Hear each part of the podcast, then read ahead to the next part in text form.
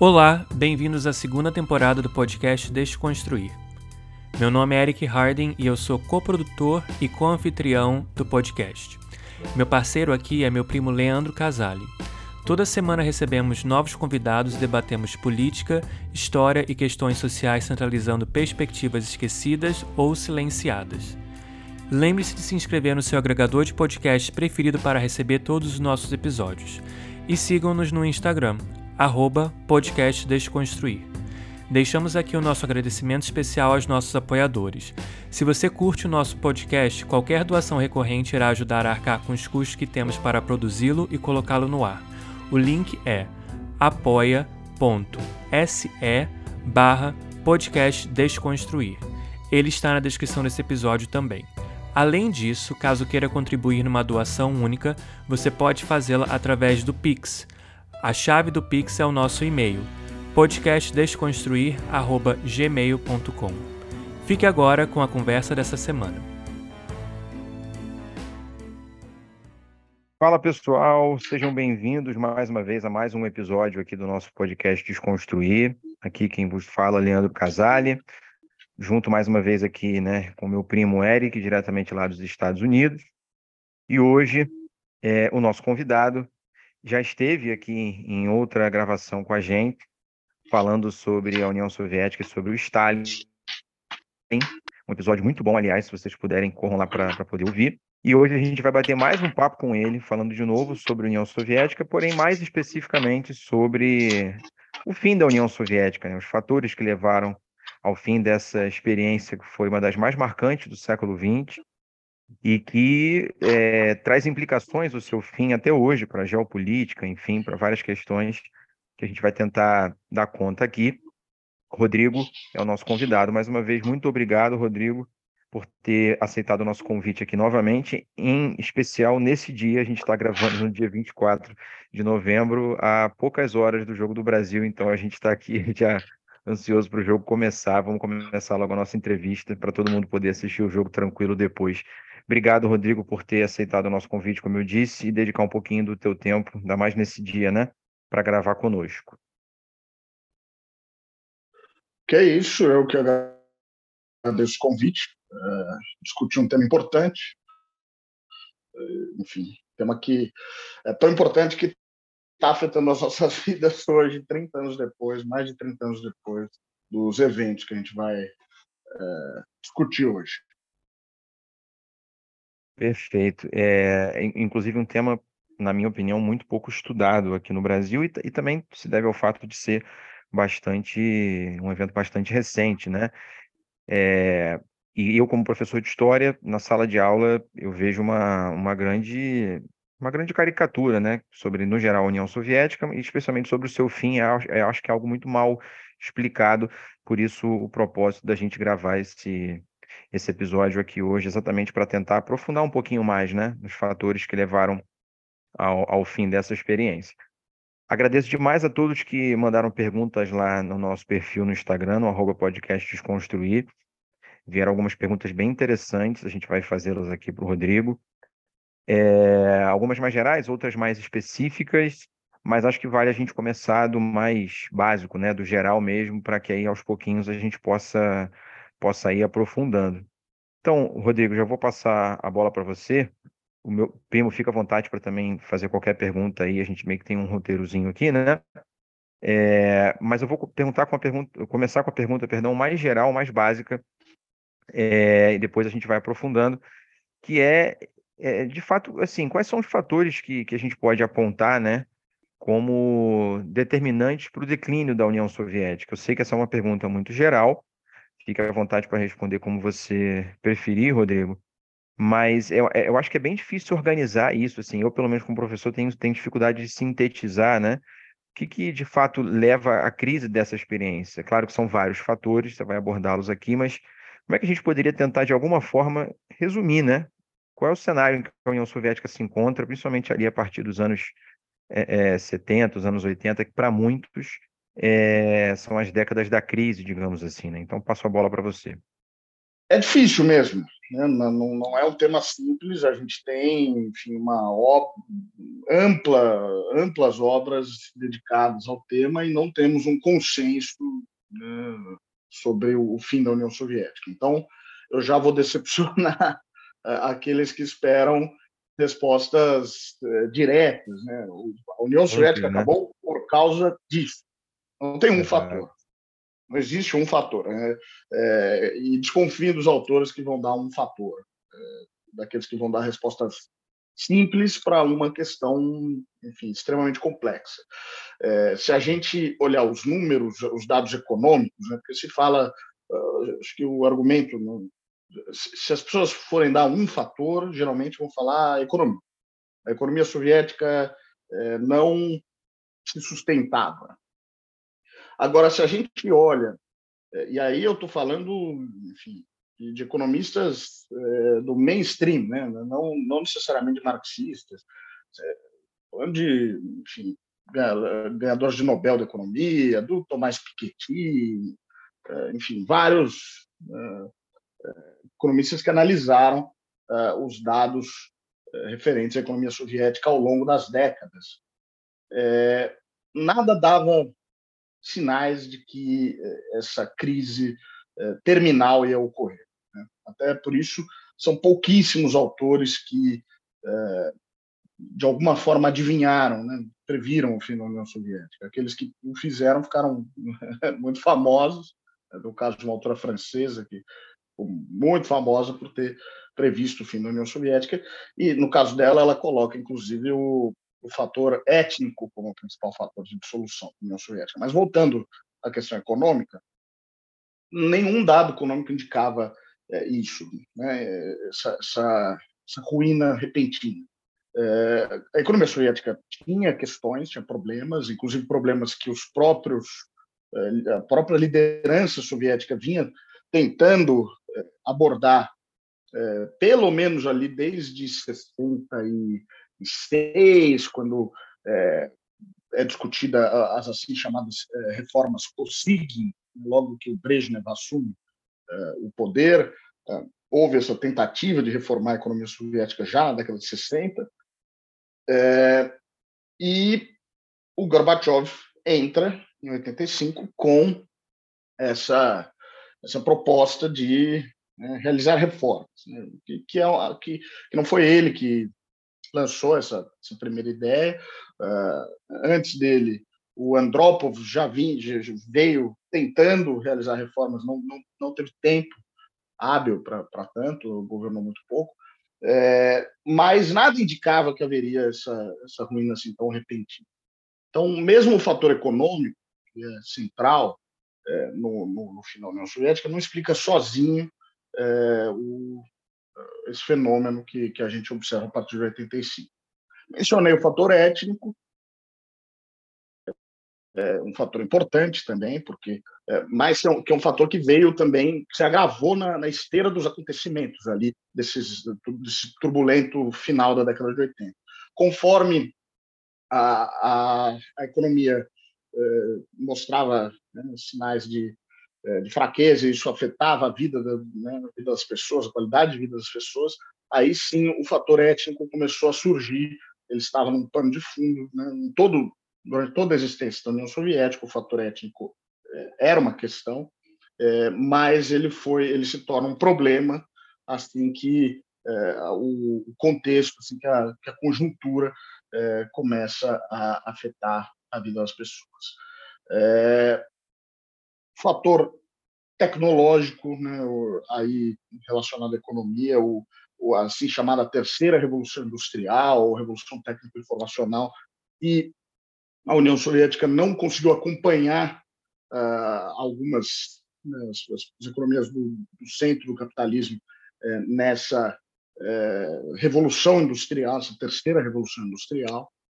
Eh, o fator também relacionado à economia da da corrida armamentista.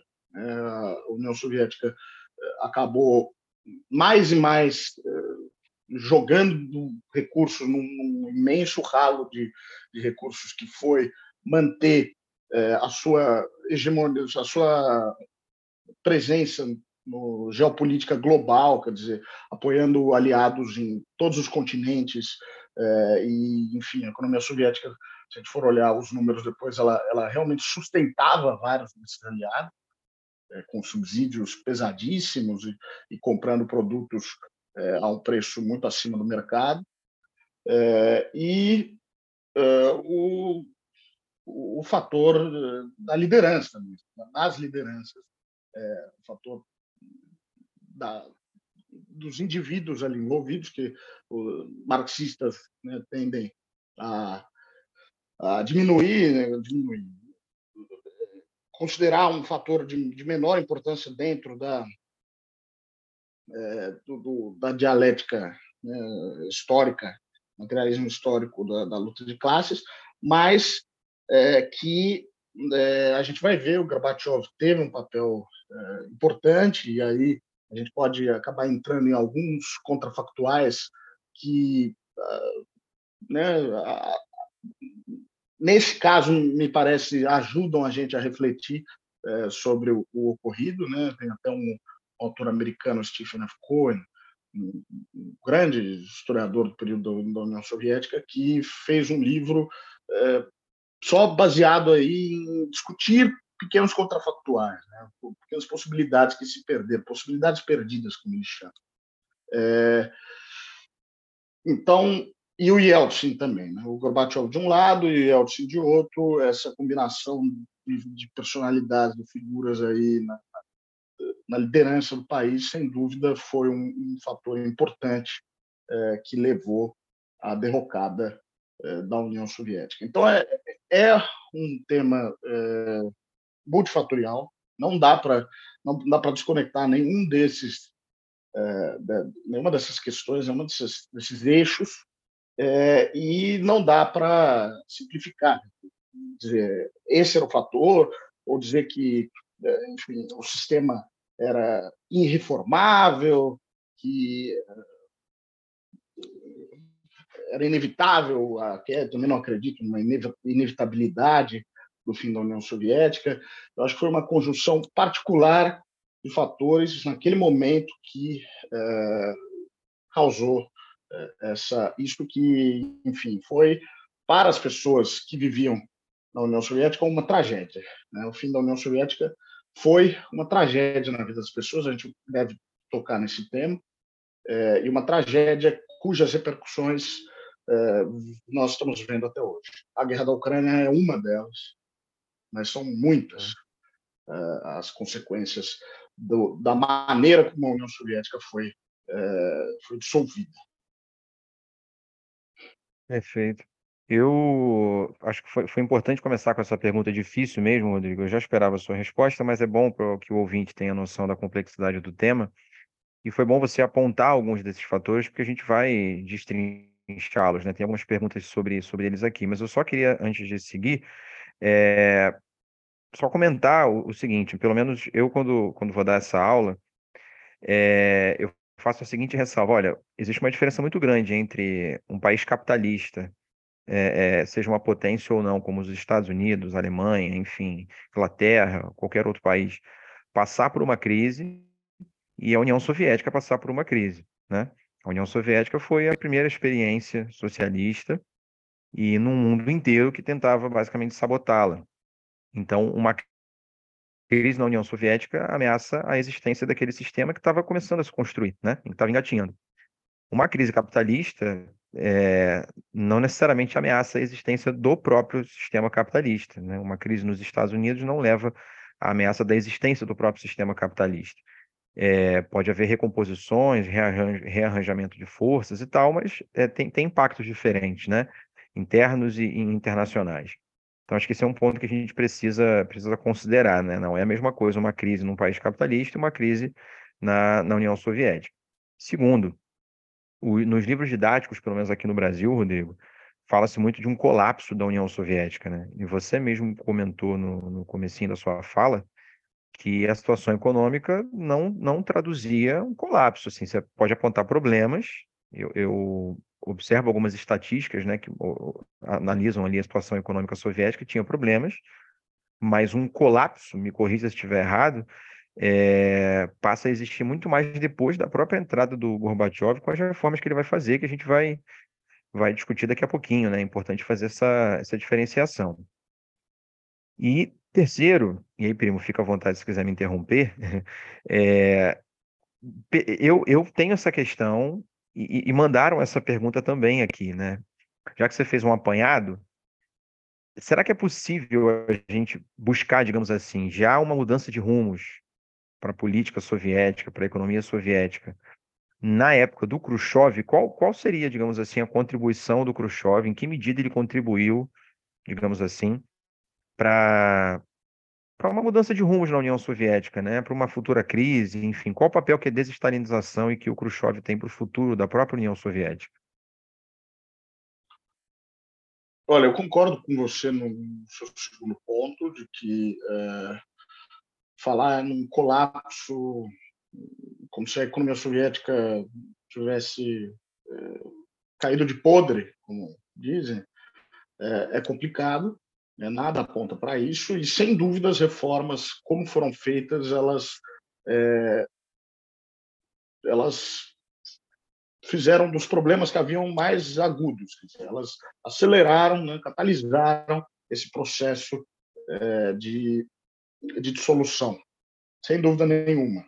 É, se até tem, se não me engano, foi um, um general americano que teria comentado, tem, tem uma frase que, que circula aí, se o, o Andropov, né, o sucessor do Gorbachev, tivesse, é do, desculpa, do Brezhnev, tivesse chegado ao poder 15 anos mais jovem, né, porque ele morre é, menos de dois anos no poder, já era já estava com saúde muito debilitada, mas se ele tivesse chegado ao poder 15 anos mais jovem, é, a União Soviética até hoje existiria.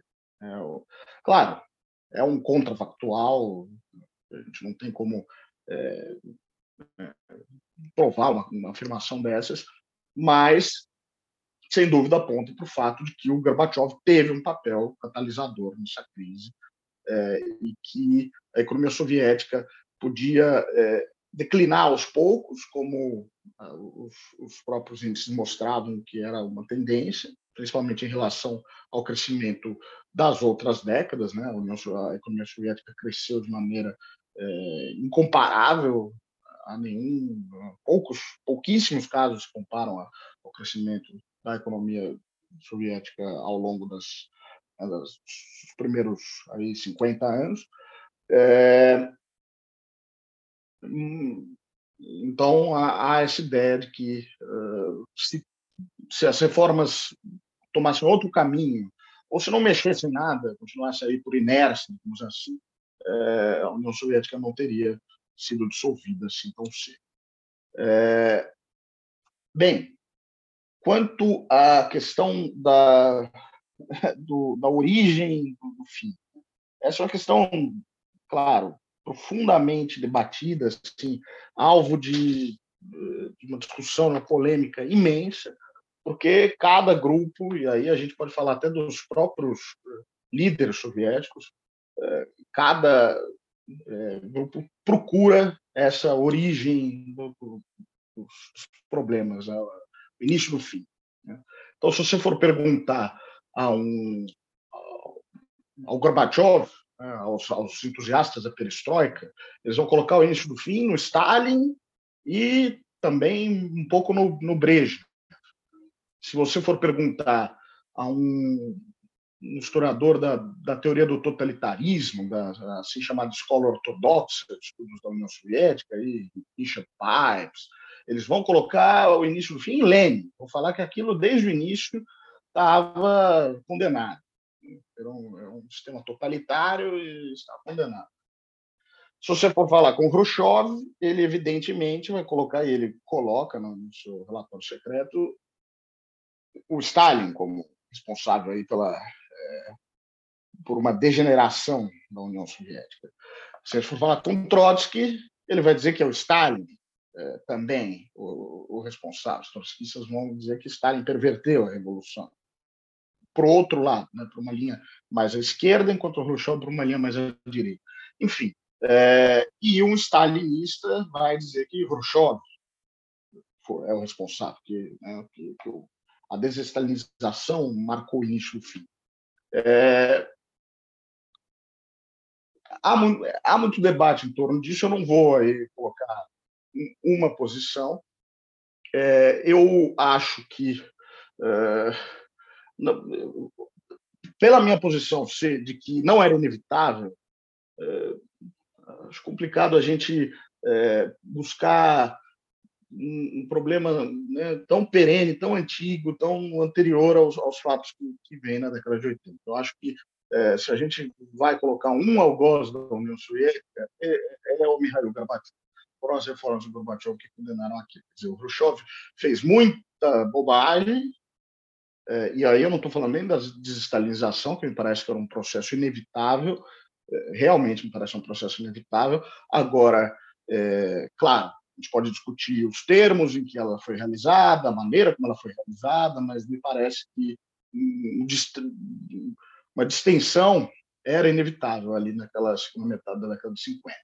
É, e já estava ocorrendo sem, antes do discurso secreto. Né? O discurso secreto é um marco, mas uh, antes disso já uh, o sistema Gulag já tinha sido desbaratado, enfim, uh, já havia um, já houve uma liberalização ali de, de vários na própria vida cotidiana na União Soviética, a política externa soviética estava é, caminhando mais para a coexistência pacífica, enfim. É, de modo que me parece que, claro, Khrushchev, e aí muitos autores apontam uma linha né, que conecta Buharin, lá na década de 20, de 30, é, que era o líder do, da, assim, da, direita do partido, é, que foi é, da oposição durante a década de 20 foi, foi condenado à morte na década de 30. Como a origem dessa, dessa oposição de dentro do partido, que buscaria reformas que trariam a restauração do capitalismo, seguido aí pelo Khrushchev e culminando com Gorbachev colocando uma linha né, mais ou menos é, né, reta entre essas três figuras. É, é, eu, eu já não concordo totalmente com essa, com essa linha de raciocínio. Eu acho que o Buharin tinha questões importantes ali a serem discutidas, questão da NEP, enfim, mas para não fugir muito é, do, do, do, do tema do fim da União Soviética, é, eu acho que a gente pode, é, com toda certeza, colocar as responsabilidades no Gorbachev. É, e o Khrushchev, por mais que tenha é, sido desastrado em muitas das suas medidas, é, ele não, não deu nenhum golpe ali de misericórdia. Dizer, a situação que na qual o Khrushchev deixou o país não era uma situação é, de que, inevitavelmente estaria ao fim uh, décadas depois, ainda que uh, ele realmente tenha cometido aí suas suas barrigadas uh, na economia principalmente. Perfeito. Primo, quer fazer alguma pergunta ou seguimos? Pode seguir. Eu estou aqui hoje mais como ouvinte, participante, estou participando do curso do, do Rodrigo, então pode ir. Aliás, é bom, bom você ter tocado nesse ponto. O Rodrigo está com um curso lá no Classe Esquerda, né, Rodrigo? Sobre, sobre a história da União Soviética. É, tenho certeza que está muito bom. Eu não fiz, mas eu já acompanho o trabalho do Rodrigo há um tempinho. Tenho certeza de que quem puder fazer vai aprender demais. E, de, e da, da, história de, um, de uma experiência que é tão pouco estudada, né? Então acho que é um, é um curso essencial e é um preço bem acessível, né, Rodrigo? Classe Esquerda faz cursos com, com preços populares, digamos assim. Eu não lembro do valor agora, mas eu sei que é um, é, é um valor acessível para, claro, não para todo mundo, mas para muita gente. Então, quem puder fazer vale muito a pena lá na plataforma do Classe Esquerda. Mas, enfim, é, eu... Fala, pode falar, eu, perdão. francamente, eu não conheço nenhuma plataforma que tenha cursos nesses preços que o Classe Esquerda faz. Sim, é, eu também não. O meu curso é, tem 11 aulas, algumas de uma hora e meia, algumas de mais de duas horas, é, e o, o, preço é, é de 80 reais, um pouco menos de 80 reais. É, super barato. Assim, é... porque a gente não pode colocar um preço no conhecimento, né? É, é bem difícil. É, pois é. é. E, bom, se alguém está se sentindo perdido aqui hoje, eu falando esse monte de nome, Khrushchev, Andropov, é, né, fazendo né, sem, sem, maiores explicações, eu estou falando dessas, é, né, para um público que tem alguma base já de, do, do uhum. que foi a história da União Soviética, é, é um, e a pessoa está interessada, o curso ele vai dar uma, uma base bastante ampla aí é, para entender os, os, processos que a gente está discutindo aqui hoje. Sem dúvida, sem dúvida.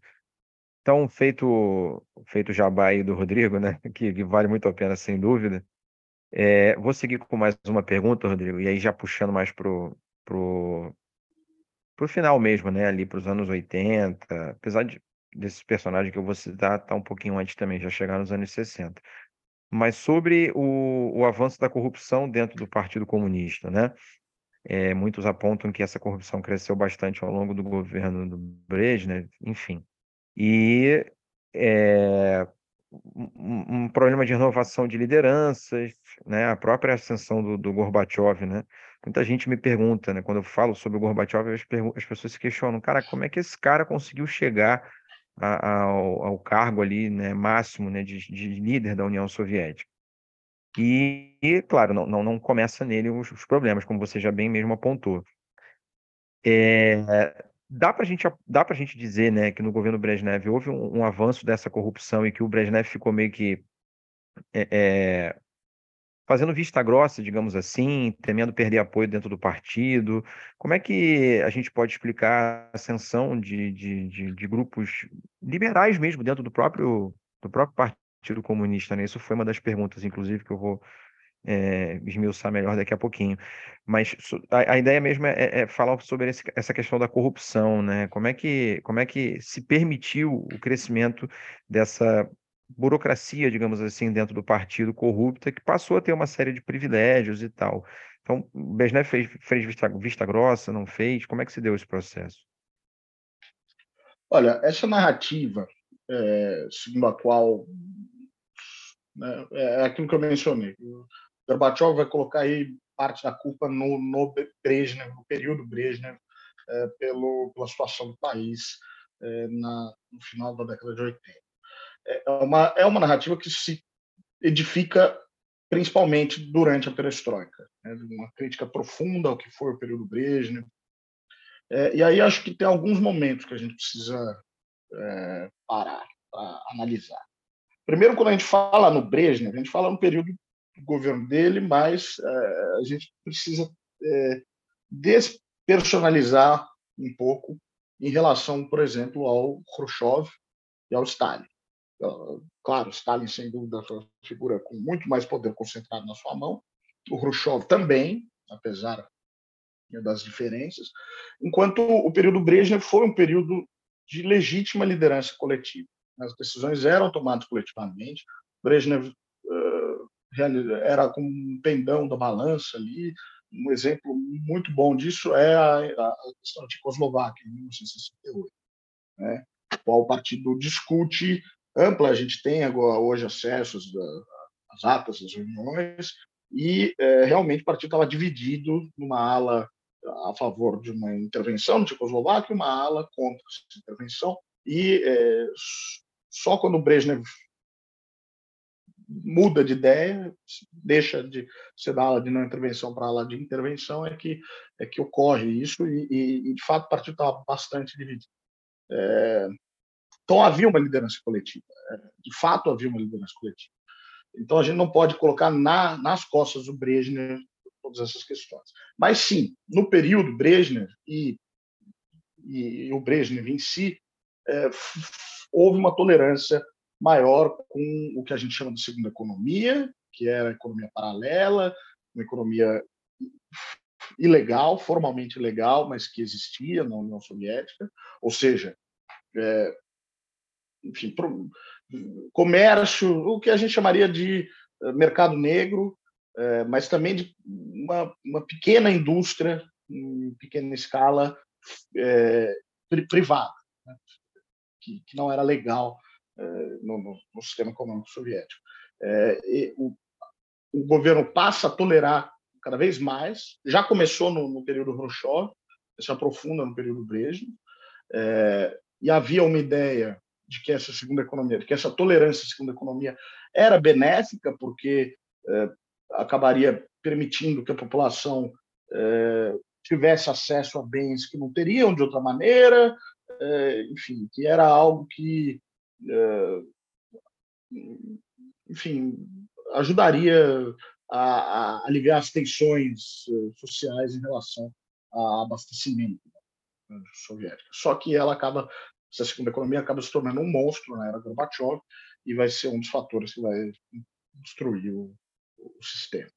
É, e a corrupção acaba ficando muito icônica, a corrupção na era Brezhnev, um pouco por causa da personalidade do Brezhnev, que era é, ele era um cara gostava de carro, gostava de se vestir bem, é, um pouco bonachão. E a família dele, a filha dele foi condenada por, é, contrabando de joia, acabou pegando essa é, essa imagem. Apesar do, dele viver uma vida relativamente modesta, ele tinha um apartamento é, Moscou, em Moscou de 70 metros quadrados, viveu a vida toda nesse apartamento. A filha era vizinha, vivia do lado, ela tinha problema de alcoolismo, e aí uma, eles até é, emparedaram a parede dela e fizeram uma porta para o apartamento do Brezhnev para ela não, não, poder sair de casa sem passar pelo, pelos pais, né? É, então, não é algo assim na babesco. Quando a gente fala de essa ideia de corrupção que eles têm, é algo bastante diferente do que era na União Soviética. Até mesmo porque dinheiro não era uma coisa muito útil. Você não tinha muito o que eh, comprar excessivamente com muito dinheiro. Né. Os apartamentos eram alocados. É, os carros, né, ninguém podia ter mais de um carro. É, o, enfim, os teatros, cinemas, era tudo subsidiado. O dinheiro não era algo assim realmente muito útil eh, na União Soviética. Uhum.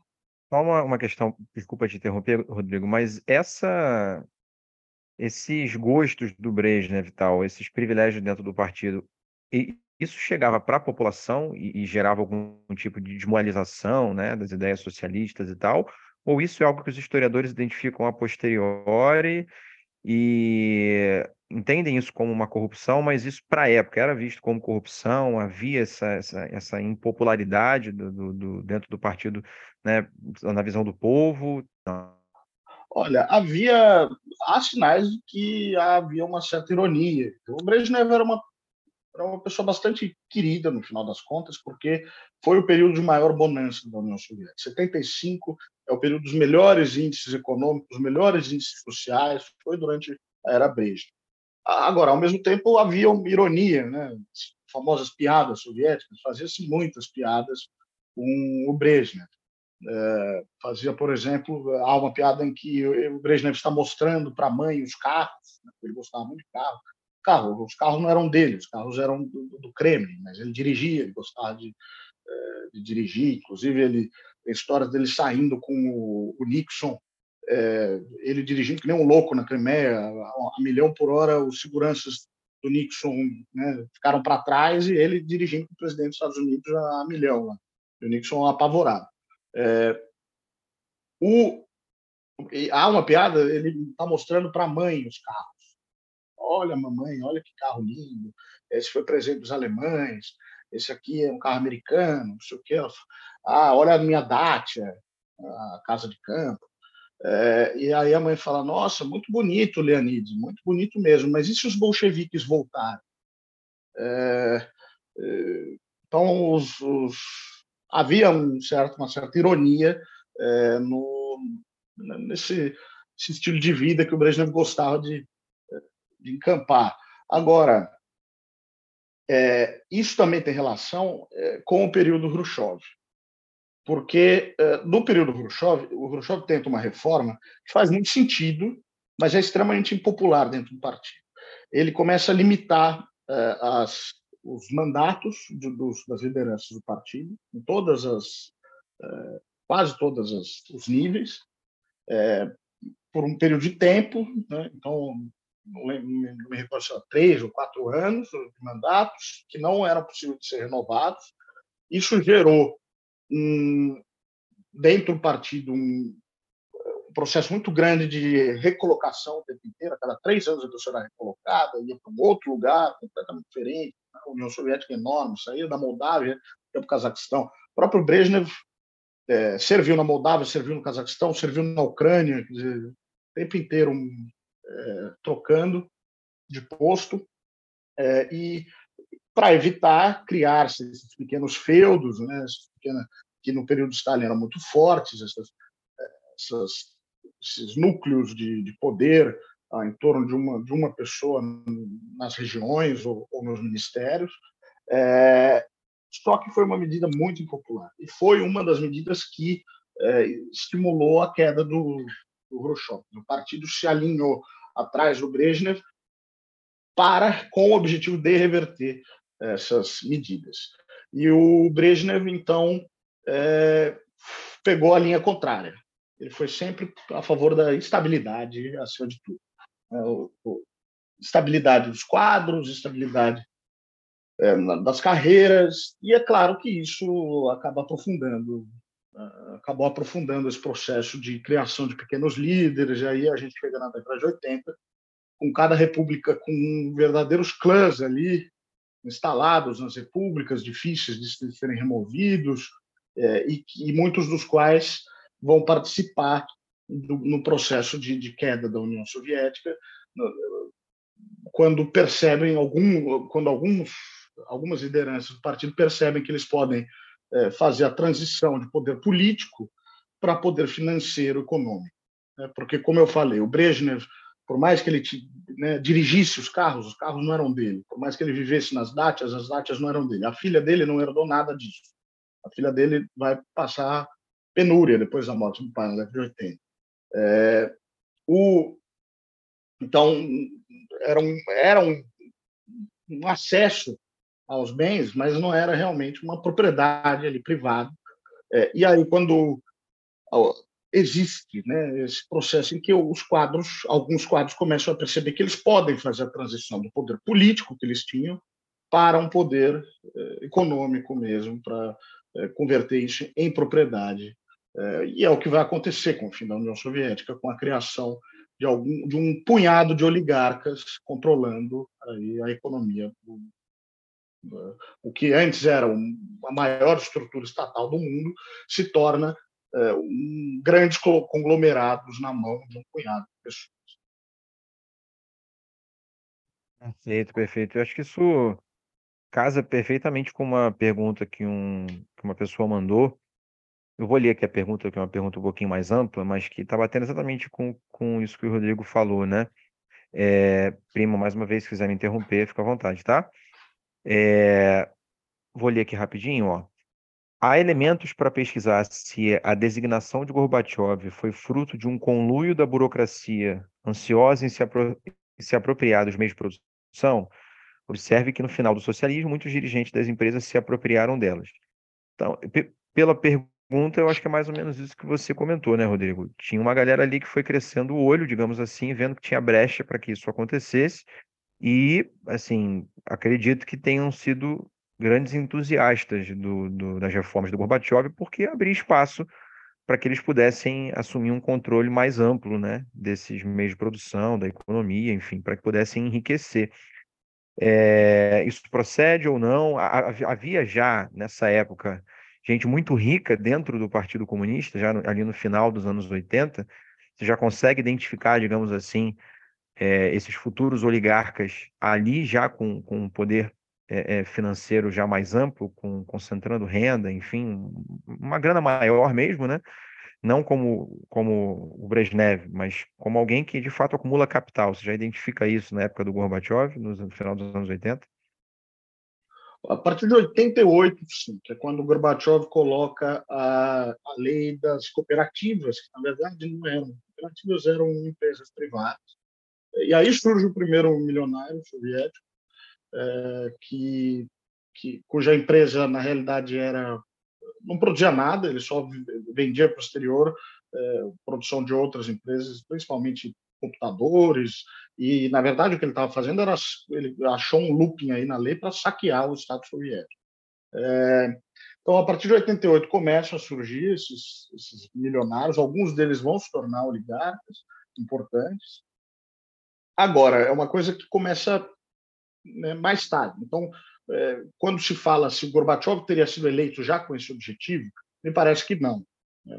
Quando o Gorbachev é eleito em 1985, é, ainda não se sabia que o tipo, a natureza das reformas. O próprio Gorbachev começa por uma reforma política, só depois que ele vai para uma reforma econômica, quer dizer, é, não, não, ainda não estava claro ali, e, e, acho que nem para o Gorbachev, nem nas ideias do, né, do Gorbachev estava claro o que ele queria fazer.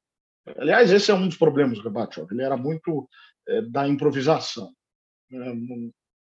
Improvisava as reformas dele e não tinha muita paciência para lidar com as questões é, do dia a dia e, e sempre buscando é, grandes reformas, grandes objetivos, grandes slogans, mas sem parar para planejar é, com mais cuidado as medidas né, do, do, dia a dia.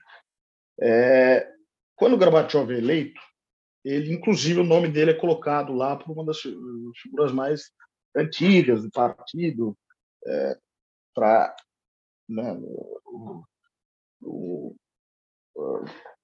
o, antigo ministro de Relações Exteriores, Gramico, é, é, apoia, e, enfim, as figuras consideradas mais conservadoras apoiam. Por quê?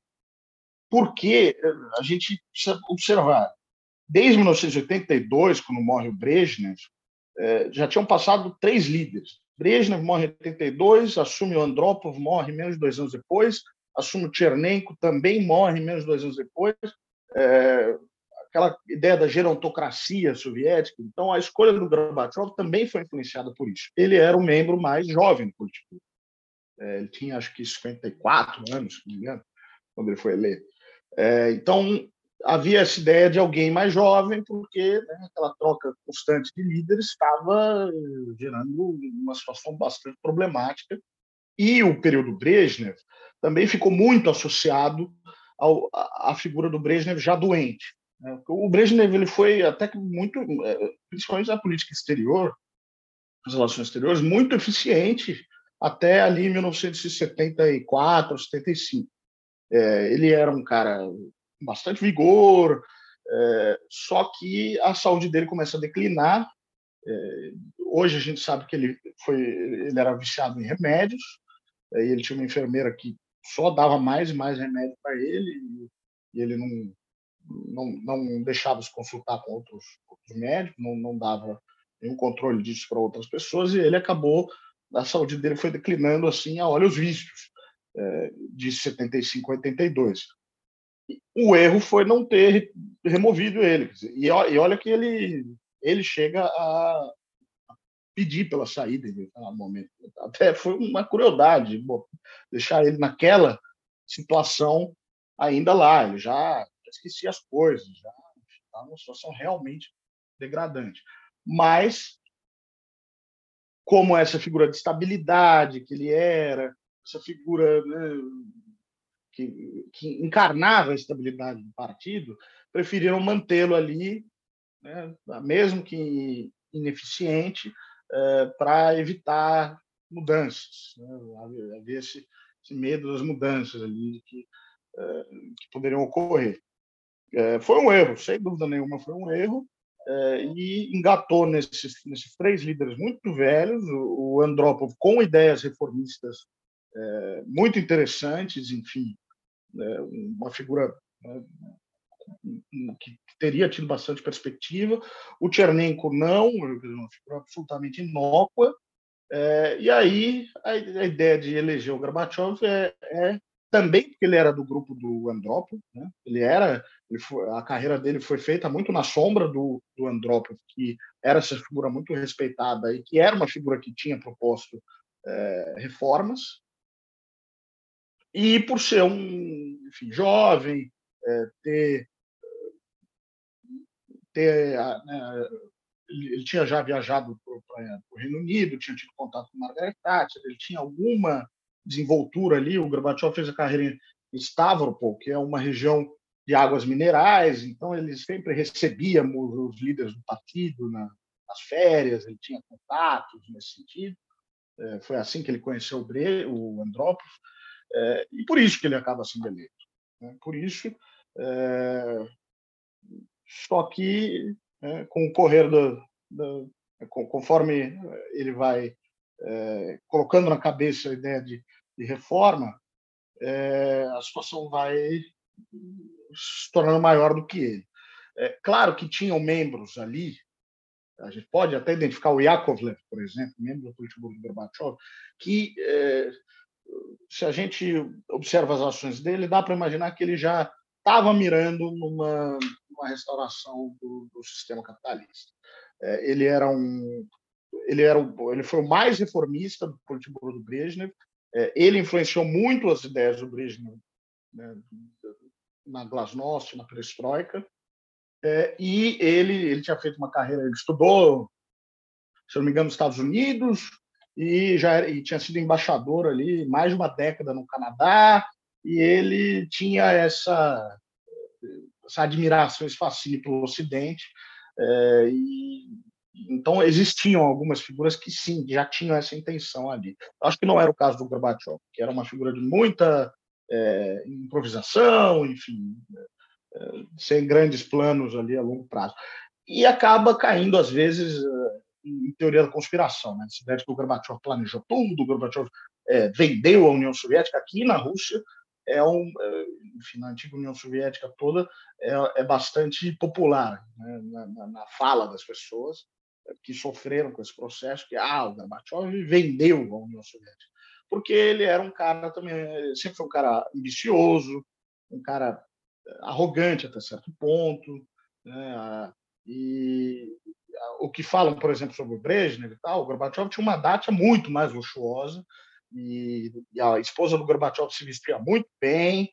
É, a esposa do Gorbachev acabou se tornando um símbolo desse, dessa relação que o Gorbachev eh, rompida da relação do Gorbachev com o povo, né? No início foi muito, ele foi muito popular, e ele foi se tornando cada vez mais impopular e a esposa dele acabou recebendo muito desse dessa impopularidade, simbolizando ali o que, o que não é muito não é exatamente justo em relação a ela, mas simbolizando uma influência é, que foi tirando o Gorbachev das, das graças do povo.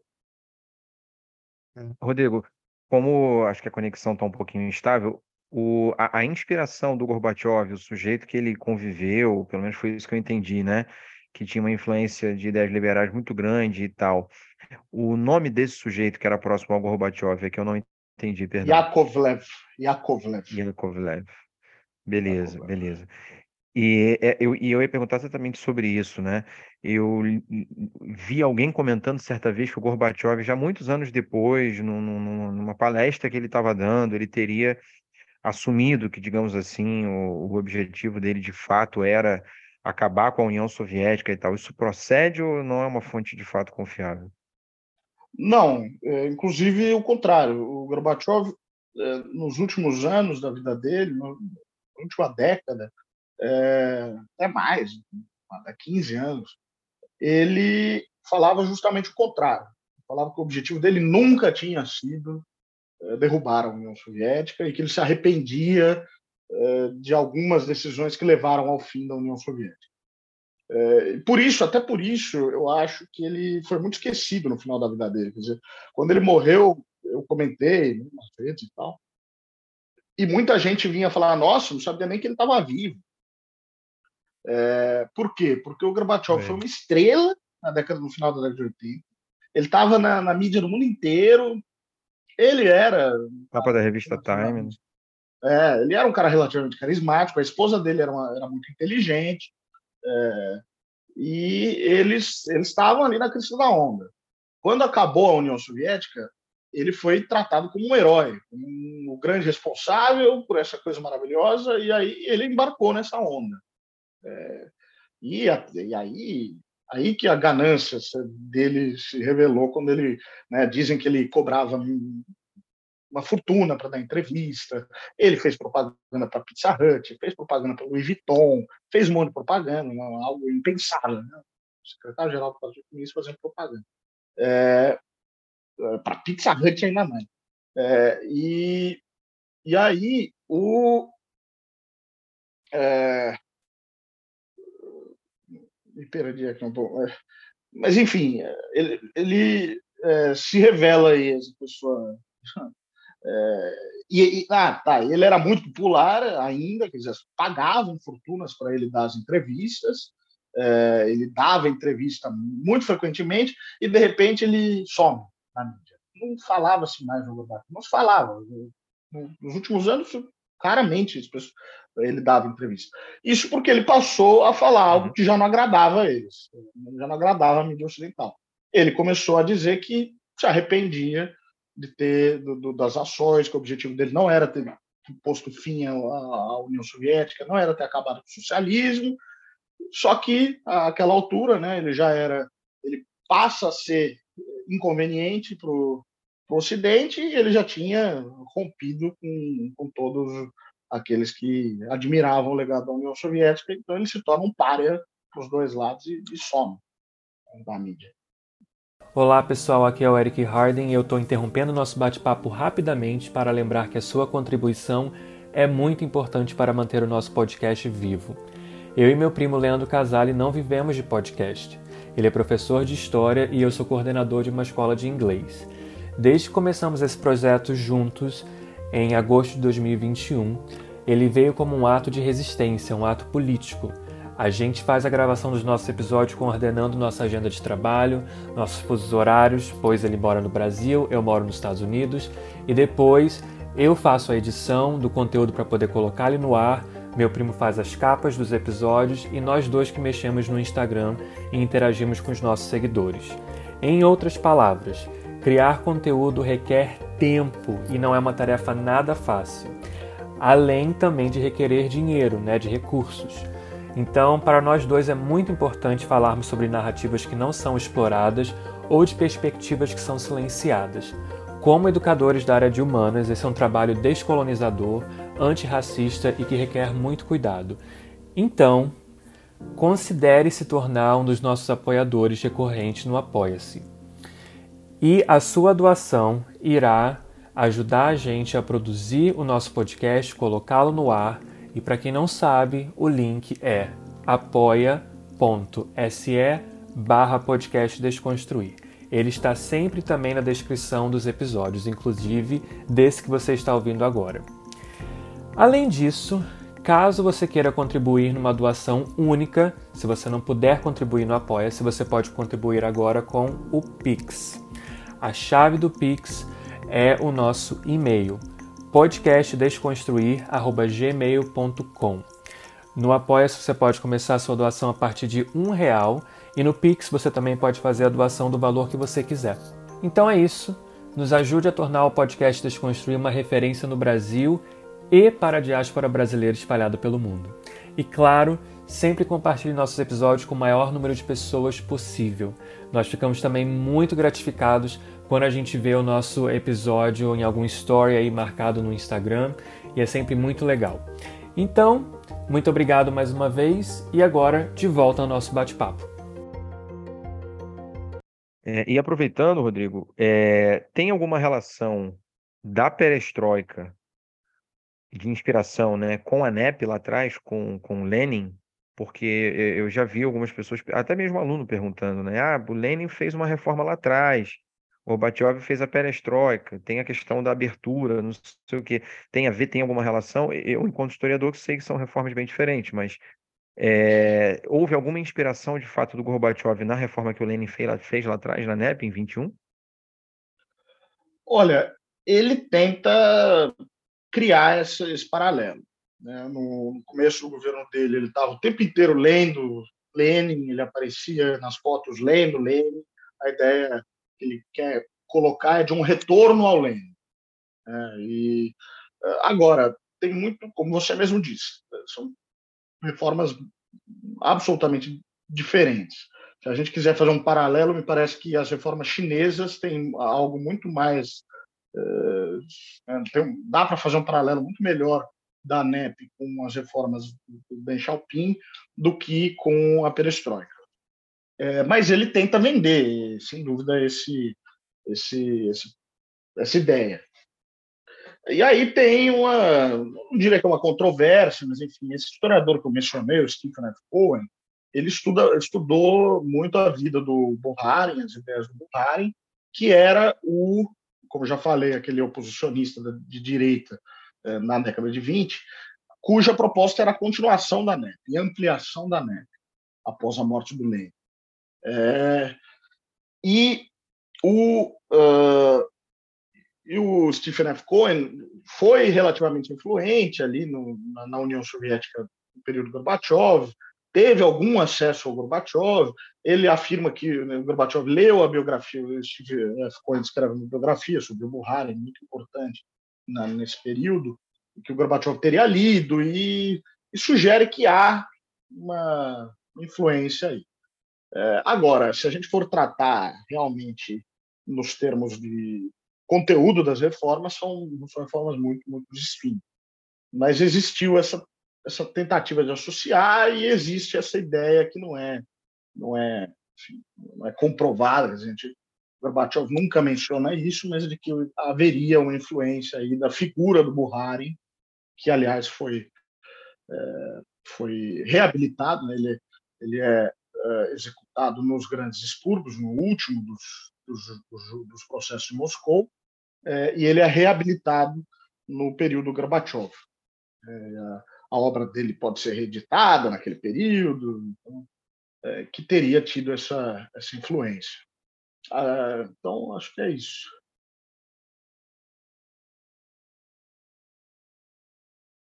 Beleza. É, sobre a, sobre a perestroika, Rodrigo, Hum. Ela, eh, assim, me corrija se eu estiver errado, tá? Mas o pouco que eu já li em alguns artigos e tal, tem um professor, acho que aqui, acho que é aqui do Rio de Janeiro mesmo, chamado, acho que Ângelo Sigrilo, se não me engano o nome dele é esse, não tenho certeza. Um historiador brasileiro, mas que tem artigos sobre a União Soviética e tal, é um dos poucos, pelo menos, que eu conheço que estuda mais a fundo a experiência soviética. E ele fala das várias fases da perestroika, né? E isso bate muito também com talvez com essa ideia de improviso que você havia comentado por parte do Gorbachev. Ninguém ele sabia muito bem exatamente, é, em termos de planejamento, o que, que ele iria fazer a longo prazo, né? Mas que coloca a, a planificação da economia né, soviética é, abre para relações de, de, de, mercado, enfim, e ao você colocar fim à planificação da economia, isso obviamente vai trazer um impacto muito grande é, na questão do desabastecimento que vai ter. Aí você começa a ver aquelas imagens da União Soviética de filas e filas e de, de é, é, carência de, de produtos mesmo e tal. Aí sim eu acho que a gente pode falar de um colapso da União Soviética, né? O colapso vem a partir da perestroika, porque o que é vendido no Ocidente é que a perestroika veio para salvar a União Soviética que estava na lama. Né? E, na verdade, é, é, o oposto. A União Soviética tinha problemas, como você apresentou, mas o colapso, de fato, vem a partir dessa, dessa abertura né? e desse, desse fim da planificação da, da economia. Isso significa, significa dizer, a partir então da perestroika, que você começa a fazer um processo de privatização, ou essa privatização vem depois do fim da União Soviética, já na época da Rússia, na época do Yeltsin? Começa já um processo de, de privatização com a perestroika, com o Gorbachev? É, o, aliás, só para comentar rapidamente, o professor Ângelo Sigrilo seria até uma pessoa muito mais qualificada do que eu para falar desse tema. A, a, grande obra dele é justamente sobre o fim da União Soviética. Ele chama é, A Queda da URSS, um estudo de causas, se eu não me engano, a obra dele. Então, quem quiser alguma referência, já é uma referência interessante. É, o, o, sobre a sua pergunta, sim, é, quer dizer, as reformas do Gorbachev, e aí eu vou tentar exemplificar o que eu falo disso de, de, é, de improvisação, ele começa a emendar uma reforma na outra para tentar salvar, né, tentar promover a anterior. Começa com a Glasnost, transparência, que é, que era a reforma política de dar maior liberdade de imprensa, maior liberdade de, de, de, de, de, palavras. De oposição, né? Também. É, permite o surgimento de uma oposição, permite vozes dissidentes e tal. É, e ele encontra, evidentemente, resistência. Aí ele começa a perestroika, ele acha que perestroika é, vai uma, uma reforma vai ajudar a outra, tipo, fazer uma, uma reforma econômica e que a Glasnost era essencial para permitir que essa reforma econômica tivesse impulso. E aí, quando a Glasnost começa a também enfrentar dificuldades, não, não apresenta os resultados que ele imaginava, ele faz uma reforma administrativa gigante, ele repensa o partido, cria um novo conselho, é, o chamado Congresso de Deputados do Povo, é, que, eleito diretamente, introduz eleições diretas pela primeira vez, um congresso gigante, assim, é, e, e, televisiona esses, esse congresso, então né, coloca elementos de glasnost ali na reforma administrativa, só que a situação não vai, não roda da maneira que ele quer. Ele tenta implementar uma mudança para resolver a outra e ele só vai acumulando mais e mais caos é, no, no governo. Pode-se sim falar de privatização a partir, como eu falei, de 88. Né? A lei das cooperativas é, foi, na prática, uma legalização de empresa privada. E o Gorbachev também é, cria uma série de leis, uma série de mecanismos para legalizar o que eu, eu, já mencionei, a segunda economia, né? o que existia na União Soviética, de, o que já existia de atividade privada, mercado negro, enfim. É, ele, essa segunda economia vai, vai é, se tornando uma fatia cada vez maior da economia e vai sendo legalizada, vai se tornando é, legítima, é, enfim. É,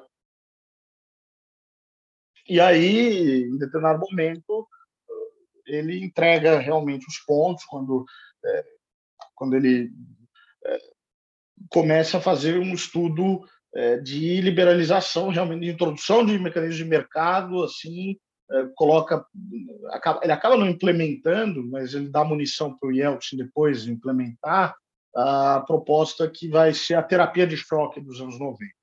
Vai ser né, imediata e total é, reversão da economia soviética para uma economia de mercado, que vai ser uma tragédia no ele, é, ele Isso começa a ser discutido no, no, governo Gorbachev. Ele não chega a implementar a proposta, né, era uma proposta de um, de um economista chamado Yavlinsky, que depois vai ser o líder do partido Yablaka, partido liberal russo, que falecido Partido Liberal Russo, é, de 500, transição em 500 dias, em um ano e meio, terapia de choque mesmo. Em um ano e meio, você é, faz a transição de uma economia socialista, uma economia planificada, é, para uma economia de mercado.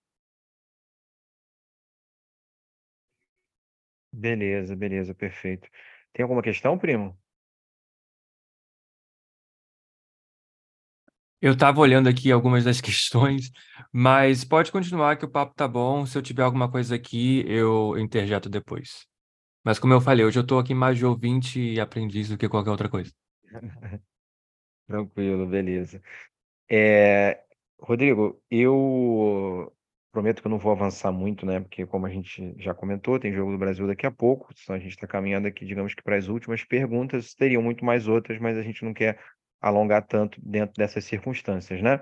Mas é, eu, eu acho essa parte final ali do Gorbachev, a formalização do final da União Soviética, enfim, um cenário muito confuso. Eu cito, por exemplo, nas minhas aulas, os referendos que acontecem na, na União Soviética, onde acho que quase 80% dos que foram votar é, quando perguntados né, se queriam ou não o fim da União Soviética, 78%, 80% no geral dos votantes votaram a favor da manutenção da, da União Soviética, nos plebiscitos acontecidos ali, acho entre, entre 90 e 91. Né? Então, ou seja, é, muita gente ainda defendia a continuidade da União Soviética.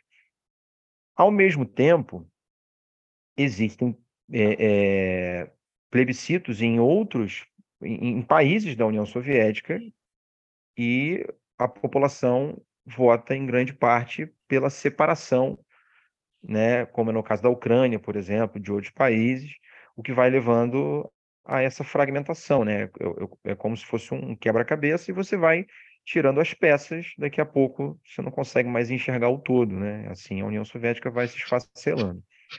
É, dá para a gente medir, digamos assim, dá para a gente é, é, conjecturar algum tipo de, de, de, de, quadro sobre, sobre maioria ou minoria a favor do fim da União Soviética. Claro que isso pode variar de país para país dentro da União Soviética, mas dá para a gente estabelecer alguma visão mais ampla, né? Se de fato a grande parte da população era a favor do fim dela ou não, e por que essas variações nesses referendos e nesses plebiscitos. Uma hora, hum, quase 80% votando pela manutenção dela, e depois, no, no outro plebiscito, a galera vota por separar outros países. Enfim, eu, particularmente, acho isso muito confuso.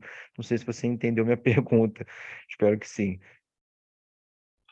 Entendi. Hum, é, eu acho difícil a gente fazer uma, uma medição assim, é, pelos seguintes motivos. É, esse esse referendo, chamado referendo da manutenção da União Soviética, que o Gorbachev coloca, eh, e que há uma votação expressiva por, em favor do mantenimento da União Soviética, ele é, tem, tem, dois elementos. Primeiro, ele não ocorre em todas as repúblicas soviéticas. Seis repúblicas boicotam é, o, esse referendo. Né? Entre elas, as repúblicas mais, claro, evidentemente, as repúblicas mais separatistas, Estou falando do Báltico, as três repúblicas bálticas, Letônia, Lituânia e Estônia, que é, sempre tipo, tiveram um movimento separatista mais, é, mais expressivo. É, o caso da Geórgia é um caso muito particular.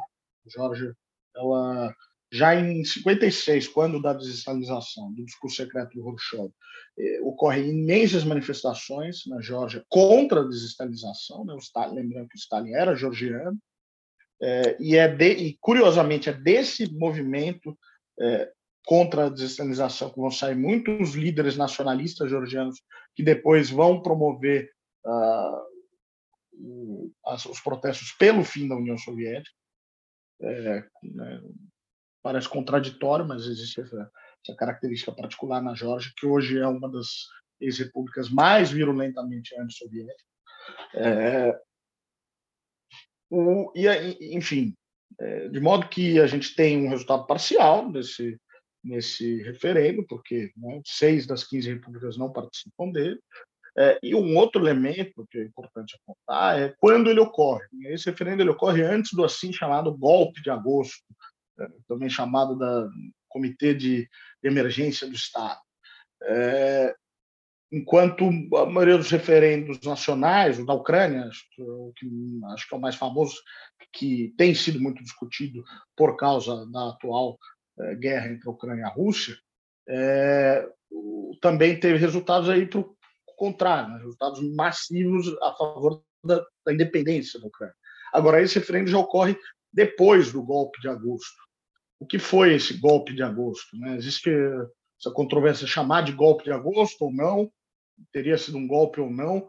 É, o fato é, ainda tem muita, muitas questões que não são claras em relação a esse, esse episódio, mas em no, agosto de 1991, quando Gorbachev estava na sua data na Crimeia, é, vários ministros importantes do, do, do Politburo é, formam um chamado Comitê de Emergência do Estado, é, com o objetivo né, de parar as reformas, mudar o rumo das reformas, é, aí existe uma controvérsia se o Gorbachev sabia disso ou não. É, né, existe uma linha que defende que o Gorbachev, é, inclusive, estimulou é, o surgimento desse Comitê de Emergência do Estado, como que se desse certo ele assumia a responsabilidade, se desse errado ele lavava as mãos e culpava essas essas figuras. deu errado. deu errado ele, é, esses membros do Comitê de Defesa do Estado não, não tiveram, não, não, não foram, é, não tiveram a, a, a, a, vontade, digamos assim, de ir até o fim, até as últimas consequências com uh, essa, essa virada no, no, poder. Quer dizer, eles é, anunciam o surgimento do, desse comitê, é, colocam é, tropas na rua, tanques na rua de Moscou, enfim, é, dão início a essa, a essa virada. Porém, o, o Yeltsin, né, que é uma figura também chave para entender esse, esse período, o Yeltsin, que era tinha sido membro do Politburo, depois saiu do Politburo, sai, se torna é, o porta-voz do, do, da, da, liberalização, é, tem uma votação astronômica para o Congresso dos Deputados do Povo, é, se torna uma figura muito popular. E, ironicamente, ele que foi trazido para Moscou pelo Gorbachev, ele era lá de, de, né, Sverdlov. É, o, o Yeltsin sai às ruas em defesa do governo do Gorbachev. Né? As, os slogans dele são para defender o governo, para defender o Gorbachev, e ele é, vai para é, se, se, se, barrica ali no chamado é, casa, na chamada Casa Branca, Casa Branca que era a sede do governo da, da Rússia, o Gorbachev é, tinha, o, tinha permitido tinha permitido a, a, eleição de um governo da Rússia dentro da União Soviética, e o, Yeltsin era o presidente da Rússia dentro da União Soviética, eleito, é, ele transforma a sede do governo da Rússia dentro da União Soviética num, num, num quartel-general da resistência ao Comitê de Emergência do Estado. E aí ele sai às ruas, dá entrevista, faz discursos inflamados e tal, e o Comitê de, de Defesa do Estado não chega às últimas consequências, quer dizer, não toma o edifício, não toma medidas violentas contra o Yeltsin, aos poucos eh, vai sendo desmoralizado e acaba sendo derrubado. Gorbachev volta para Moscou é, e, e aí ele volta para Moscou. A história mais aceita é que a, a Raíssa, a esposa dele, estava muito abalada do, do, dessa tentativa de golpe eles vão para casa né, imediatamente de noite. O Gorbachev não dá grandes entrevistas, não, não, não vai para as ruas é, e a comemoração da vitória sobre o Comitê de Defesa do Estado é encampada aí pelo Yeltsin. É, e o Yeltsin surge como grande herói, é nesse momento que, que o Yeltsin acaba desbancando ali o Gorbachev. Poucos meses depois, em dezembro, a União Soviética seria dissolvida. Aliás, é, basicamente dissolvida pelo Gorbachev é, após o, o, Tratado de de Belavej, que é um tratado que o Yeltsin assina sem o conhecimento do Gorbachev, com os líderes da Bielorrússia e da Ucrânia. Esse sim foi o tratado que foi realmente a pá de cal final na União Soviética. É... De modo que. Qual é o nome do tratado, Rodrigo? Perdão. Belovej é uma, é uma floresta nos arredores de Minsk, capital da Bielorrússia. É, ah, beleza, porque cortou para mim aqui, perdão. É, e então, é, de modo que esses referendos, e aí a partir desse golpe de agosto, é, a narrativa do, do Yeltsin começa a ganhar uma força cada vez maior, o nacionalismo começa a ganhar uma força cada vez maior, e em determinadas repúblicas a gente precisa lembrar também né, que o nacionalismo tem uma força muito grande, o Azerbaijão, por exemplo, porque já estavam começando conflitos interétnicos caso do Azerbaijão da Armênia, né, a Armênia é, toma Nagorno-Karabakh, que é uma região que era administrada pelo Azerbaijão. Isso depois mas começam conflitos ali étnicos entre a Armênia e o, e o Azerbaijão. Há um massacre de, de, um, um, bairro armênio de Baku, capital do Azerbaijão, que apesar da gente falar em, em Armênia, Azerbaijão, havia muitos armênios vivendo no, no, no Azerbaijão e também havia muitos azeres vivendo na Armênia, quer dizer, o Cáucaso era um verdadeiro caldeirão ali,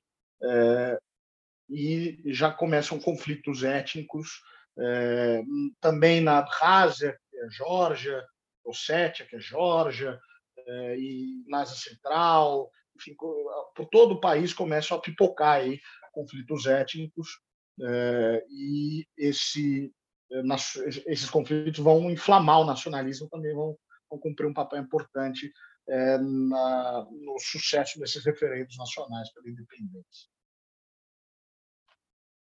Perfeito. É difícil pra caramba, né, cara, de, de, de entender, né? Complexo pra caramba mesmo. É, pra, caminhando pro final, Rodrigo, prometo.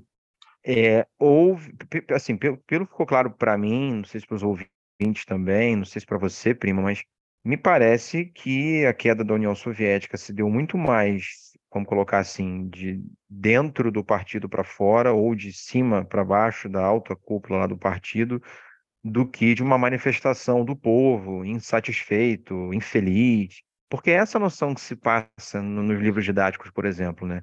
Uma experiência horrenda, totalitária, ditatorial, sem liberdades, e que o povo não aguentava mais aquilo, e pronto, foi uma explosão de descontentamento popular que levou ao fim da União Soviética, e aí, pronto, jogam aquela imagem lá do, do Muro de Berlim, e parece que é o povo que não aguentava mais e que resolveu se desprender das garras né, da União Soviética.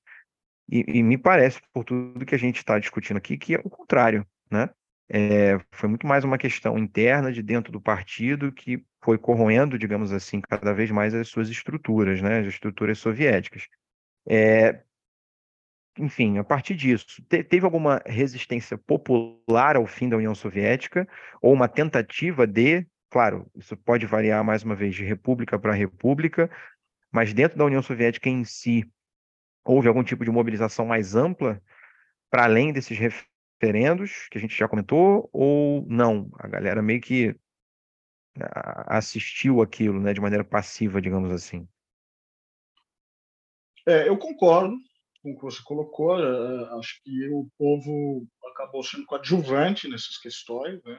É, e, e, isso também no leste europeu, até países como a Romênia, onde foi bastante violenta a transição, é, a gente está falando de grupos. Né, quem assumiu depois do Ceausescu na Romênia foi, era um antigo ministro do Ceausescu. É, então, Casal foi fuzilado, inclusive, né?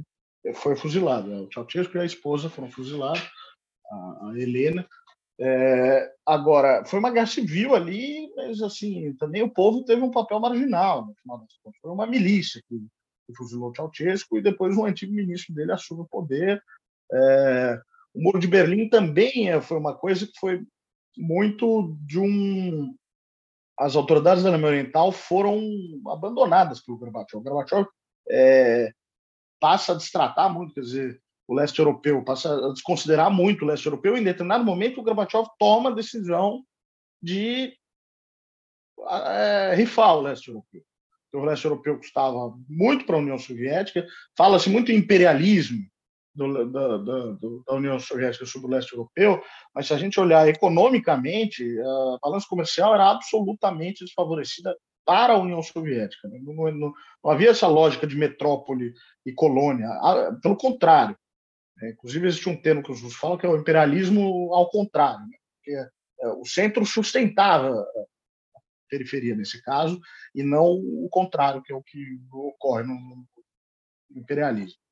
É, um exemplo claro é que após a crise do petróleo, é, né, o petróleo baixa muito de preço mas, em 73, mas ele, ele volta é, com é, quer dizer, ele aumenta muito o preço a partir da, da, da crise do petróleo e é, o é, aquele né, baixa de preço antes que a princípio poderia desfavorecer a União Soviética que era é, exportadora de, de, petróleo porém ao, ao, a subida do preço não beneficia a União Soviética pelo seguinte motivo a maioria dos países para qual a União Soviética vendia a União Soviética vendia petróleo é, subsidiado, é, e vários desses países, é, Alemanha Oriental, por exemplo, revendiam o petróleo que eles, que eles recebiam da União Soviética pro, pelo preço de mercado e lucravam com isso. Quer dizer, é, a União Soviética estava virtualmente transferindo recursos é, às suas custas para esses países. E o, então, o Gorbachev, em determinado momento, faz o cálculo de que aquilo, aqueles países eram mais um peso econômico para a União Soviética do que uma garantia de segurança, decide unilateralmente retirar as tropas soviéticas desses países, né, cortar em milhões as, as tropas estacionadas na, Europa uh, Oriental, sem nenhuma contrapartida do Ocidente, é, e, e, enfim, parar de subsidiar, de, de, de, transferir recursos para eles e, realmente abandona o leste europeu, que acaba, é, se, que acaba caindo ali por uma falta de amparo é, do, do Gorbachev no momento de crise. A Polônia, por exemplo, tinha feito é, investimentos pesadíssimos na indústria, a Iugoslávia, não é exatamente o bloco soviético, tinha feito investimentos pesadíssimos, contando com o petróleo barato. A partir da crise do petróleo, é, isso fica inviável, e quando a União Soviética deixa sustentar o, né, é, o que restava desse, desse, desse investimento que foi feito pegando muitos empréstimos no Ocidente, esses países vão à, à bancarrota. É, então, sim, acabou. Né? Essa ideia de que foi um movimento popular é uma ideia muito equivocada. É, tem o Stephen, é, Stephen não, o Kotkin, é, eu acho que é Stephen Kotkin, enfim, Kotkin é um autor importante, tem uma biografia grande, Stalin. Ele tem um livro que trata justamente do leste europeu, né, acho que é um tema à parte, é, e que trata, ele chama é, Sociedade Incivil, Uncivil Societies, é, Sociedades Incivis, acho que não está traduzido para o português, é, mas que ele justamente coloca essa questão da não participação popular no, na queda dos, é, dos governos comunistas no leste europeu e na própria União Soviética. É, e falando de resistência popular na União Soviética, que tem dois momentos que valem ser lembrados, mais, é, mais icônicos. Né? É, um, tem um artigo de uma senhora chamada Nina Andreeva, Andreeva que é, sai, não lembro se foi 86 ou 87, é, que é um artigo.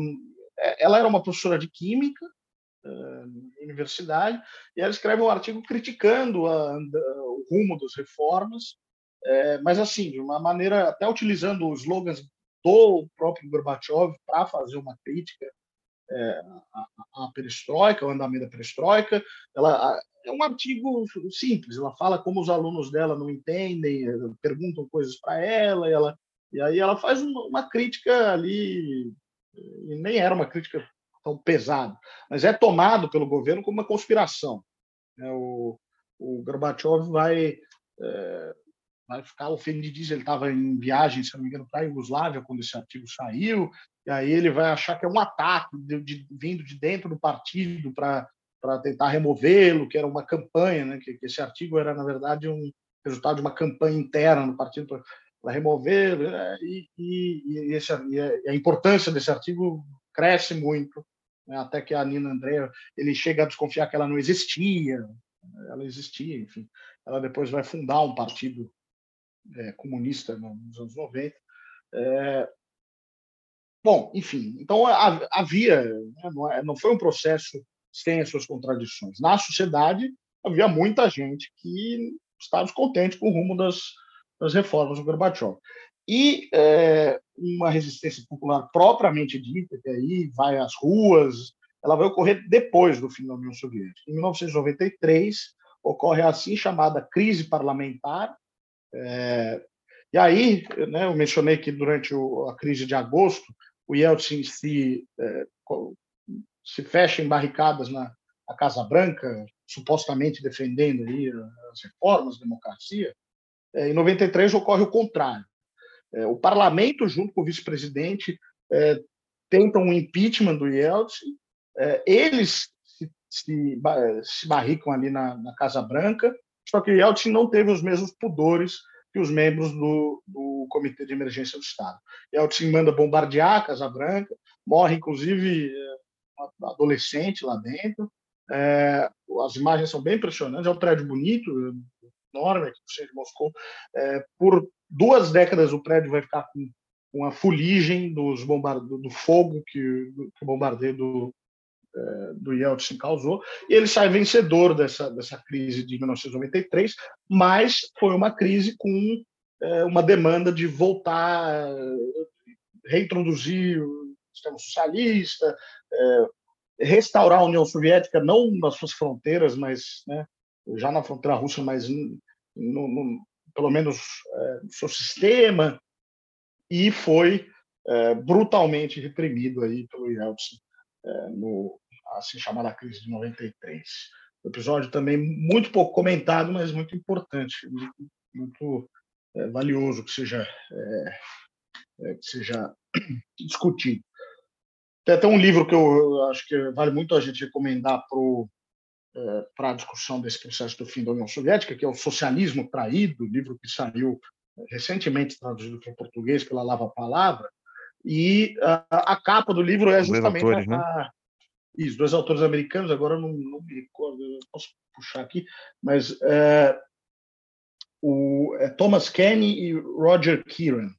É, a capa do livro é justamente a Casa Branca pegando fogo após os bombardeios de Yeltsin, algo que ocorre dois anos após a dissolução, que é o tema propriamente discutido no livro, mas que está relacionado, sem dúvida.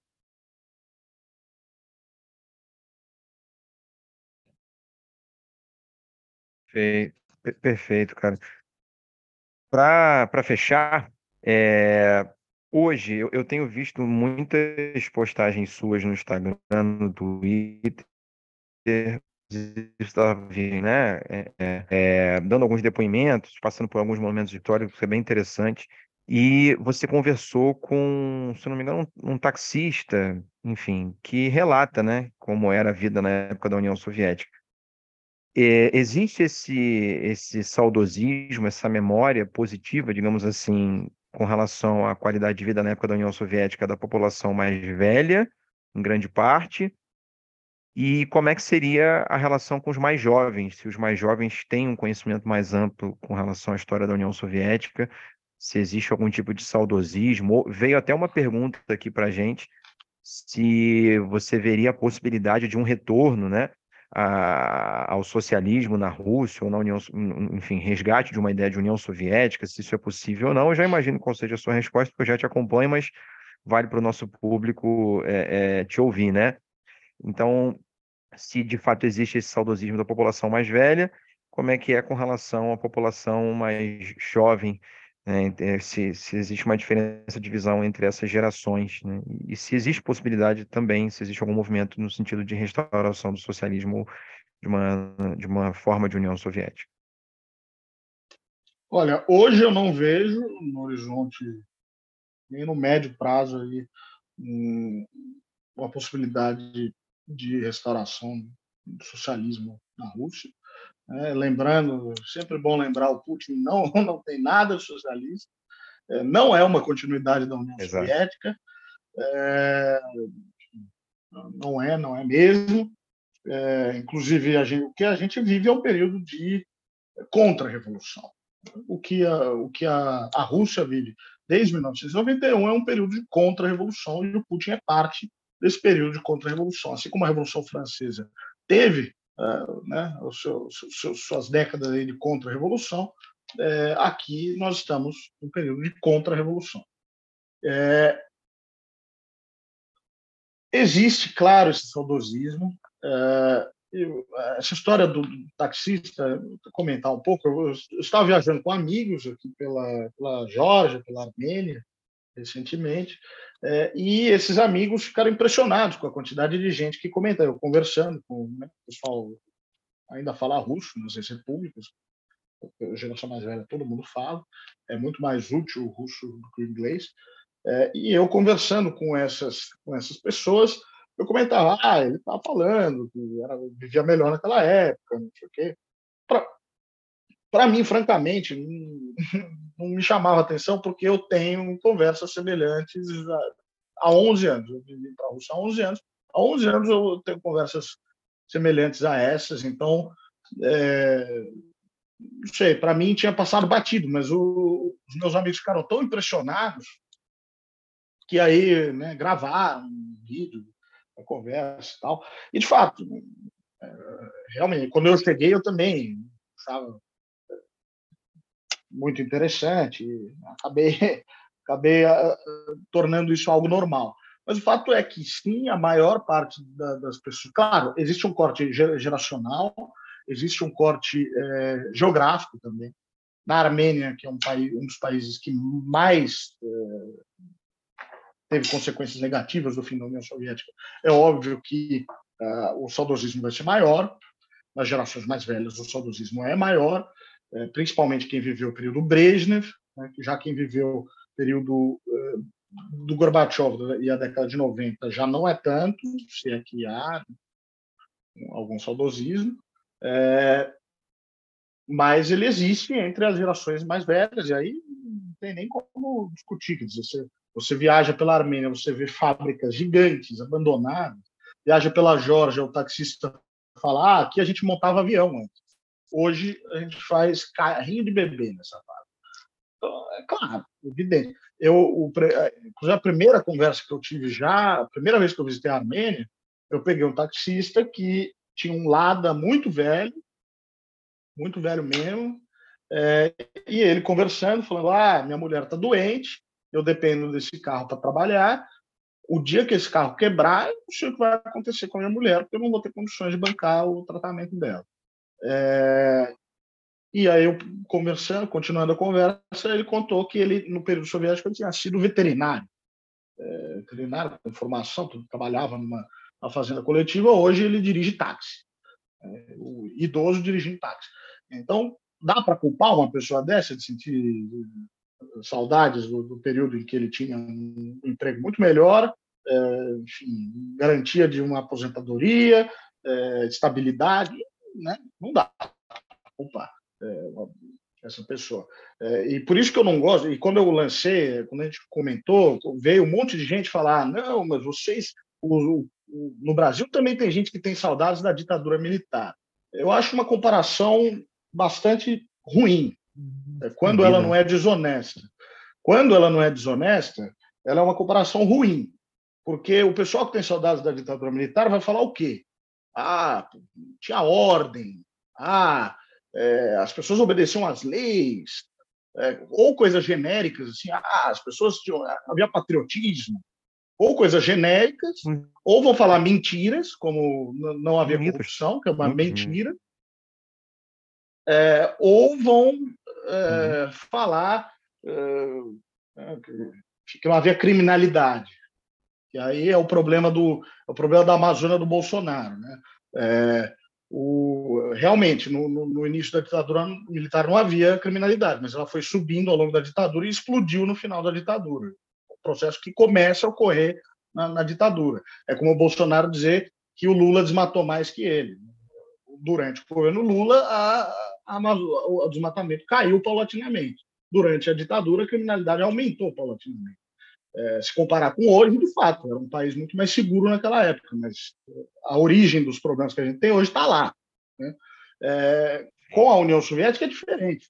É uma questão concreta, é uma questão material. A gente está falando com uma pessoa cuja vida piorou significativamente desde o fim da União Soviética. A gente está tá viajando pelo país e observando fábricas imensas, abandonadas, sucateadas, destruídas. O, o taxista com quem a gente falou dessa vez ele cruzou um bairro e falou: nesse bairro era um bairro industrial, esse o bairro do lado, 70 mil pessoas trabalhavam em fábrica. Todas essas fábricas foram fechadas.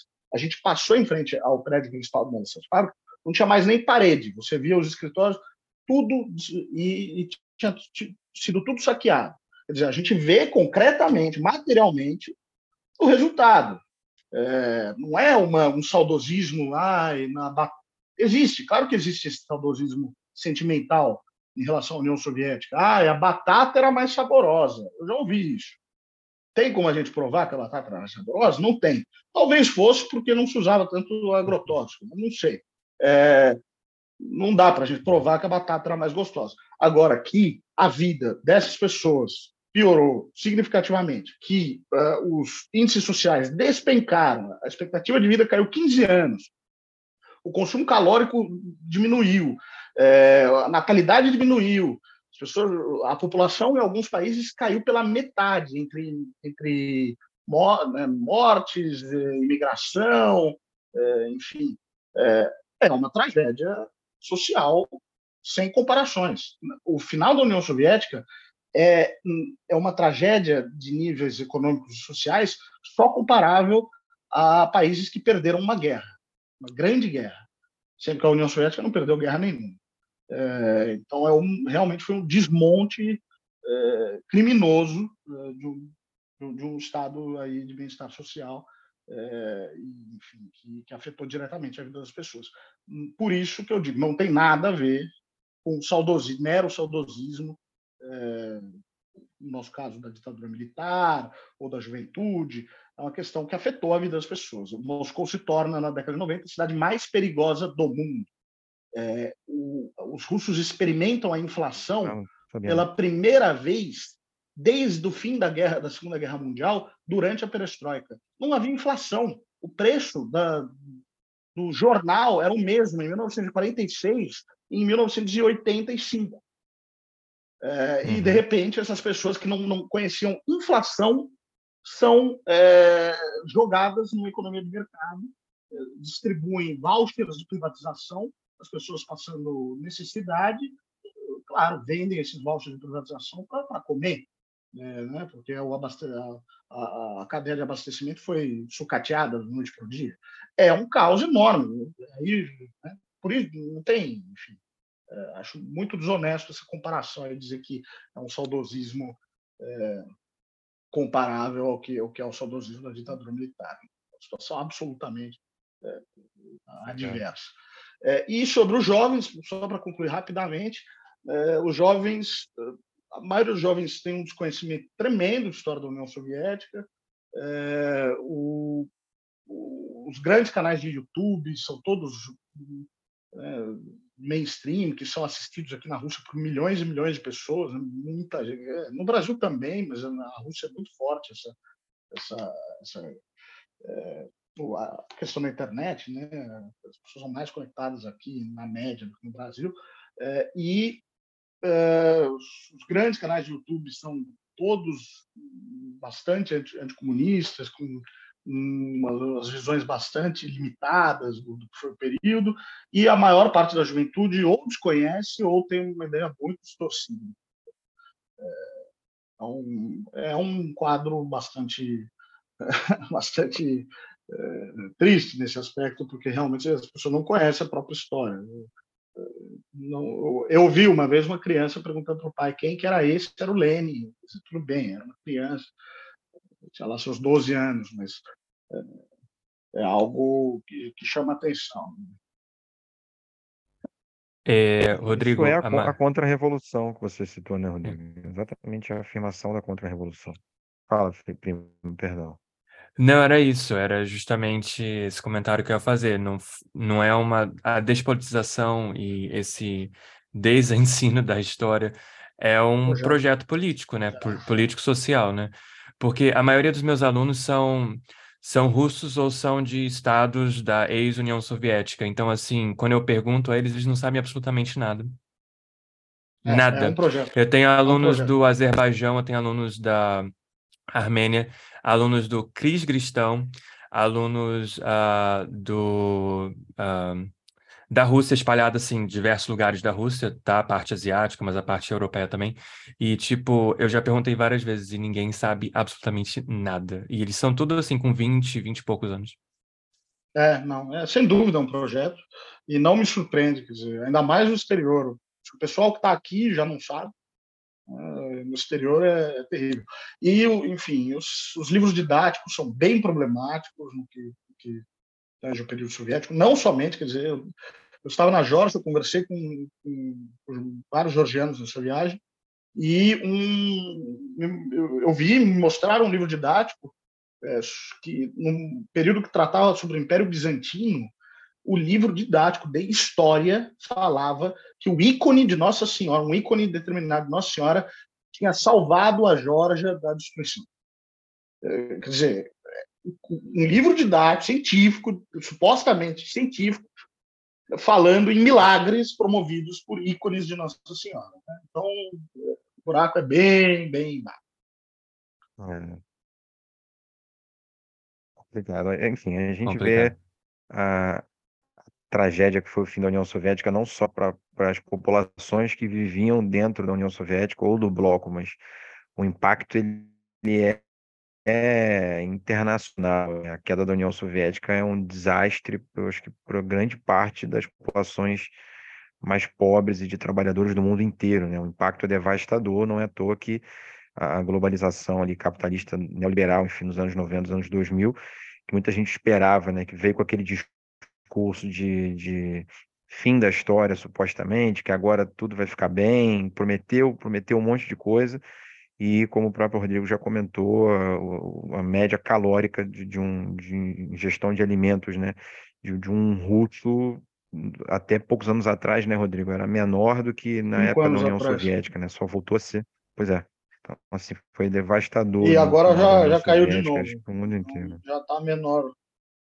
Já caiu de uhum. novo. Hoje já é menor do que 1975. Uau! Era brecha. Quase 50 é. anos atrás.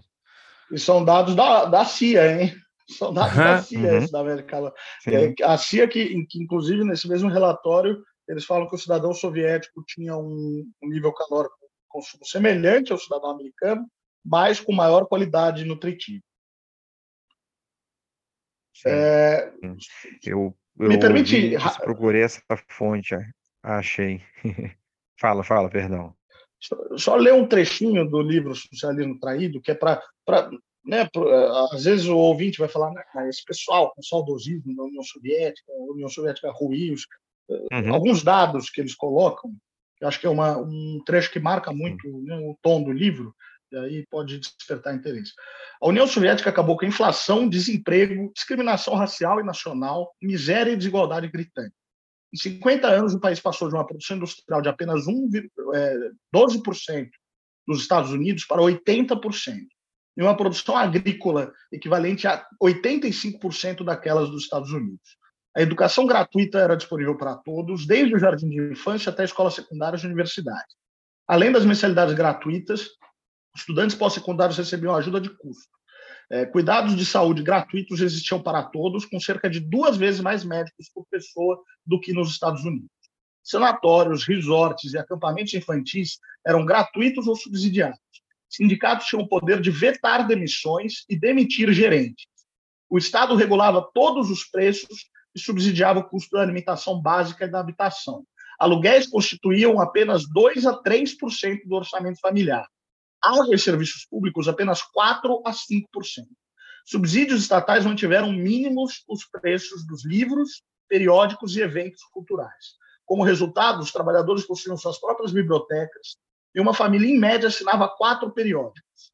A Unesco aponta que os cidadãos soviéticos viam mais livros e viam mais filmes do que qualquer outro povo no mundo. Todo ano, o número de pessoas que visitam museus, eh, que visitavam museus, igualava a quase metade da população.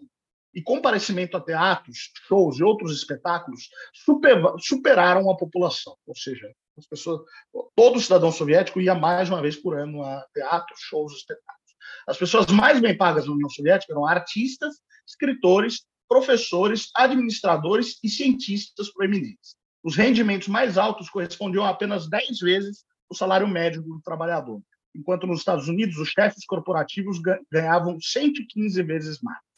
Privilégios que vinham com altos cargos, como lojas e automóveis oficiais, permaneceram limitados. A equalização geral das condições de vida na União Soviética representou um feito sem precedentes na história da humanidade. Esse, esse é apenas um trecho, eles colocam outros dados, né? mas então, para vocês não, não, terem que acreditar na minha palavra, alguns dados é, do que se perdeu com o fim da União Soviética. É, eu digo, é, né, não precisa ser comunista, não precisa ser socialista, é, só que definitivamente é, se jogou o bebê com água do banho aí em 1991. E tristeza. Ouvindo falar assim é realmente muito triste. Tem... Depois desse, desse trecho final, acho que não tem nem muito o que acrescentar, né? É, fala por si só. Acho que foi coube muito bem, Rodrigo, essa, essa citação no final aí para poder fazer com que as pessoas tenham uma do que foi o final dessa experiência. É... E, e até para não, não ficar aqui, tão... né, primo? Chegamos ao, ao fim, né? Até para não ficar tão pesado, eu até li um artigo também, que foi até publicado no, no uh, The New York Times, né, que o pessoal ama citar, é, sobre uma autora que ela falava até sobre como as mulheres tinham melhores orgasmos e faziam mais sexo no socialismo do que hoje em dia. Então, até isso, até isso é, foi, foi Christian, perdido. É a Kristen Godsey. É, ela mesma, ela mesma. E tem um livro, é, o artigo foi transformado em um livro. Tem um documentário também, é, é, do Communists Had Better Sex, os comunistas tinham melhor sexo. Uhum, é um uhum. documentário que trata particularmente da Alemanha Oriental, onde a questão sexual era a mais avançada do bloco socialista. Exatamente. O artigo foi excelente, assim, eu li, mas eu falei... Eu não conheço esse documentário, isso. não. Até, até isso, até o sexo e o orgasmo eram melhores. Pois é. é. Afeta, se a sua qualidade de vida é melhor, isso afeta a sua, a sua vida em todos os âmbitos, né? Então faz, faz total sentido. Ah, Bom, é, a, propó- é... a, ideia dela era Pode que falar, as mulheres eram independentes, muito mais independentes financeiramente independentes, isso. então elas podiam buscar é, relações por por prazer, por amor, por prazer. É, ao invés de por necessidade ou interesse. Então, na, enfim, essa é o que ela coloca. Enfim, ela tem várias pesquisas, há várias pesquisas da época. É bem, é bem interessante. é porque era por necessidade, muitas vezes por necessidade econômica mesmo, né? Tipo assim, é. por não terem autonomia nenhuma, não poderem trabalhar, nada disso. Então, é, vale a pena procurar também quem se interessa pelo tema. Ela é uma autora muito interessante, trata de, de nostalgia do período soviético, justamente que a gente discutiu, não somente na União Soviética, mas em outros países do bloco. É, enfim, é uma autora muito interessante. Pode deixar que eu vou colocar as diferenças lá, o socialismo traído e o, o dela também. E, e, podemos mencionar também no nosso tema um, um outro livro do professor brasileiro, Paulo Vicentini, que é Por que o Socialismo Ruído. Uh, é um livro boa, também boa. recente que discute e vai discutir bastante o leste europeu além da União Soviética. Bacana. E sem ser é, essas, essas dicas culturais, eu tenho uma curiosidade. O que, que é esse pôster aí atrás de você, Rodrigo? Ah, ah, é um post anti-alcoolismo do, ah, do período soviético. É, legal, legal. Bacana, bacana. Período stalinista esse post. Uhum. A gente pode botar na, na, na referência do, do episódio também para a galera que não está vendo, né? É, porque o pessoal não vai ver. Tá então, tratando. É. Exatamente. Achei legal. Bom, é, fechamos, primo? Fechamos, fechamos. Quem quiser os, os, né, os avisos finais, pode ajudar o nosso podcast no Apoia-se, pode dar cinco estrelas no podcast no Spotify, nos outros agregadores. E, e aí, os, e tudo Pix. vai estar tá lá também. Pix, é, exatamente. Mandar e-mail pra gente, mandar mensagem pelo, pelo Twitter, né? Qual é o nosso Twitter? Eu sempre esqueço. É, é de, arroba desconstruir pode, né? É, POD. Uhum, isso, exatamente. Isso, a gente está no Twitter há pouco tempo. Nossa chave Pix é o e-mail, né? podcastconstruir.gmail.com. E é, agradecemos demais ao Rodrigo por ter aceitado Super. aqui o nosso convite mais uma vez. Segunda Rodrigo, vez já. Obrigado, cara, mais uma vez. Segunda vez e a gente bobear te chama de novo, mas fica tranquilo. ano que vem a gente faz de novo. Agora, não. É, não, eu que agradeço. parceria, cara, mais uma vez. Eu que agradeço, e, espero cara... que, que tenham gostado, que não tenha ficado muito, é, enfim, é, que eu não tenha puxado assuntos assim sem muita base, sem explicar. Às vezes me puxam a orelha. Meu pai sempre me puxa a orelha, que fala que, que, eu, que eu não explico direito. vou, eu vou direto para os temas sem dar uma maior base. Do... Não, achei bem didático, mas no melhor sentido não, não, da palavra. Ótimo. Sim. Foi ótimo, Exatamente. foi ótimo. Ah, e, e, o, e Bom, posso colocar lá também no link o curso do, do Rodrigo também, né? Como eu citei aqui anteriormente. Isso, ah, eu recomendo. Recomendo. Excelente, excelente. Gente, muito obrigado a vocês que ficaram até aqui. Bom jogo para todos nós. Cada, cada um vai para o seu canto assistir, assistir o jogo do Brasil agora. Estamos em Copa do Mundo. É isso, gente. Beijo para todos. Sigam as nossas redes sociais. Contribuam com o nosso podcast da maneira que vocês puderem. Beijos e até a próxima. Tchau, tchau, pessoal. Valeu. Obrigado mais uma vez por ouvir o podcast Desconstruir. Um agradecimento em especial aos nossos apoiadores. O que você puder contribuir conosco no apoia será muito, muito bem-vindo. Sua doação recorrente de qualquer valor irá ajudar a arcar com os custos que temos para produzir e colocar o nosso podcast no ar. O link do Apoia-se é apoia.se barra podcast Desconstruir. Ele está na descrição desse episódio também. Além disso, caso queira contribuir numa doação única, você pode fazê-la através do Pix. A chave do Pix é o nosso e-mail, podcastdesconstruir.gmail.com. Inscreva-se no seu agregador de podcast favorito para receber todos os nossos episódios assim que forem lançados. Nos vemos e trocamos ideias lá no Instagram, arroba podcastdesconstruir. Sua resenha de 5 estrelas no seu agregador preferido é uma excelente forma de divulgar nosso trabalho. Isso nos dá maior visibilidade, por exemplo, no Apple Podcasts, Spotify e Google Podcasts, e faz com que mais pessoas possam descobrir nosso trabalho. Se você curtiu essa conversa, compartilhe o episódio com outras pessoas. Nada substitui a propaganda boca a boca. Nossa intenção é de que as conversas do podcast Desconstruir agreguem conhecimento e ajudem a expandir os corações e as mentes dos nossos ouvintes atuais e dos que ainda virão. Pode ter certeza de que fazemos tudo isso com muito carinho e dedicação. A gente quer saber: o que você vai desconstruir hoje?